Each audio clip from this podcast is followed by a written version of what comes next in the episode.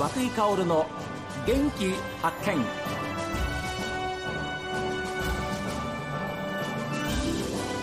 おはようございます。和井薫です。和井薫の元気発見。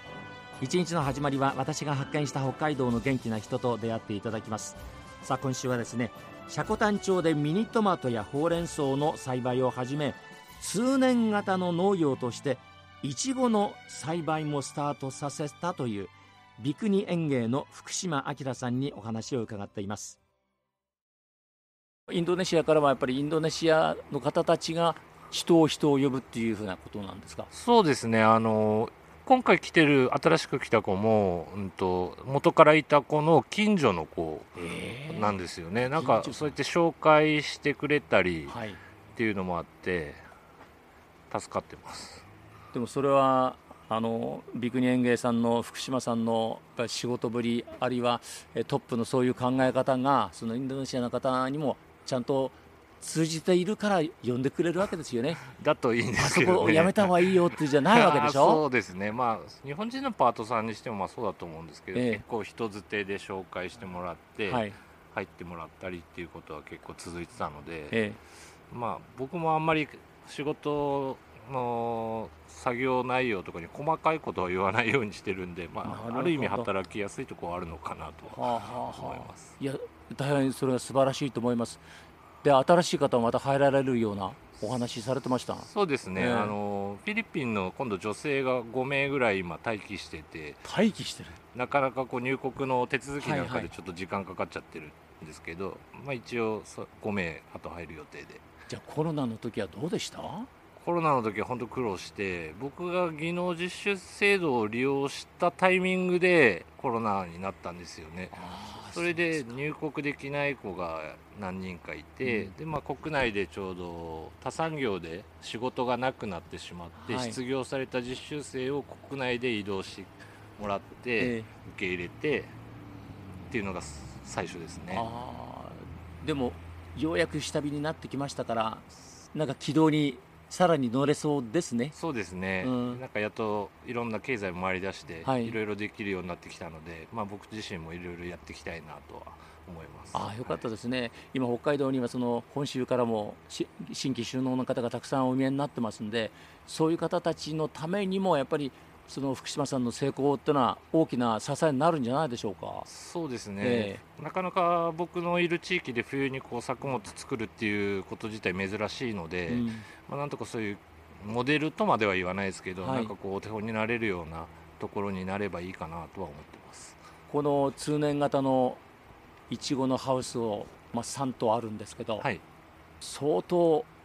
お金はかかりましたでしょ？そうですね。設備投資はやっぱり、まあ、ハウス自体も高額なんですけど、いちごはどうしても初期投資がかなりかかるのでだいぶ悩んだんですけど、まあ、将来性もあるだろうしっていうことで思い切って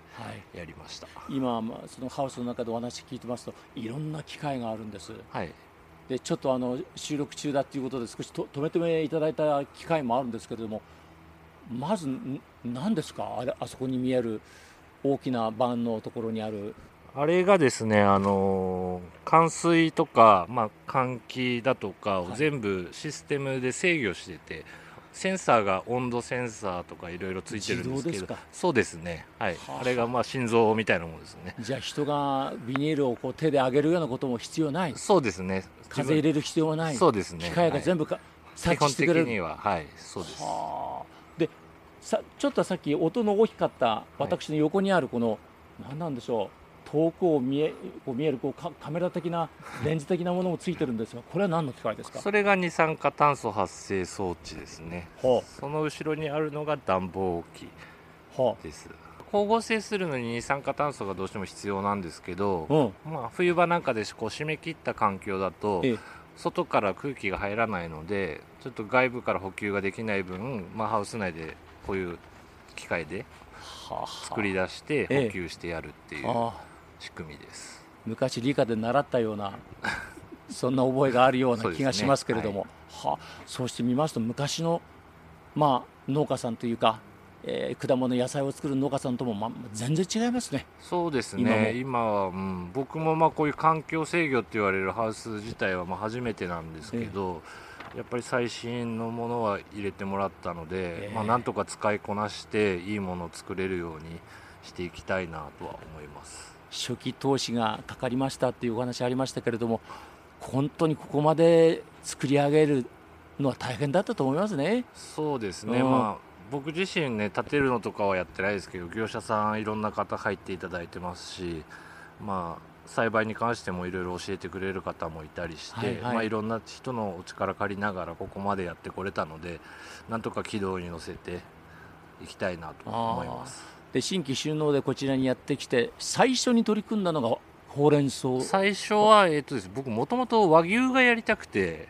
ここに来たんですよ。和牛。和牛の繁殖ですね。はあでまあ56年やったんですけども。うん、産地としてちょっと生産者も少ないしちょっと弱くて、うん、なかなか思い通りにいかない部分もあって、まあ、スパッと見切りつけてその後すぐミニトマト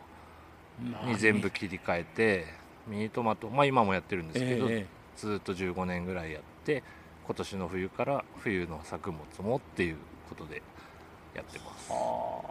はあミニトマトはやっぱり最初やるのには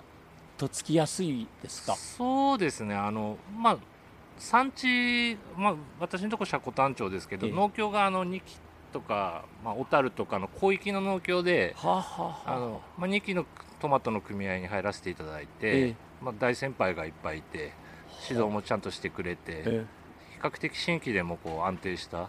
収入とか得られるような仕組みにはなってたのですごく助かりました。いやそれはまあ福島さんの人柄がそうさせてくれてるんだっていうふうに思うんですけれどもそのミニトマトでほうれん草も手掛けられます。そうですね。これはきっかけなんですか？ほうれん草もまあいちごと同じで冬の収入源というか仕事量を確保するために始めたんですけど、ええ、まあ、いちごと違ってなるべくこう少ない投資で始められる作物は何かなって考えた時に、えー、まあ、寒さに強いほうれん草しかないなっていう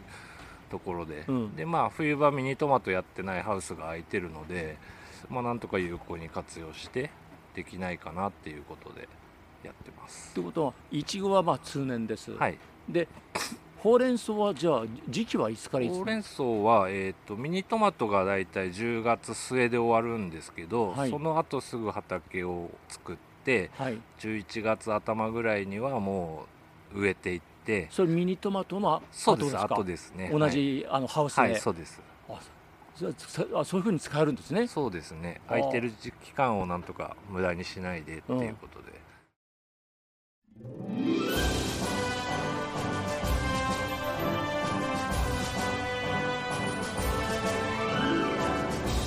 20代半ばで、まあ、脱サラしてですね最初は和牛だったんだそうですけれどもでもちょっと違うなっていうふうなことでそれが今のミニトマトほうれん草いちごにつながってるわけですよ。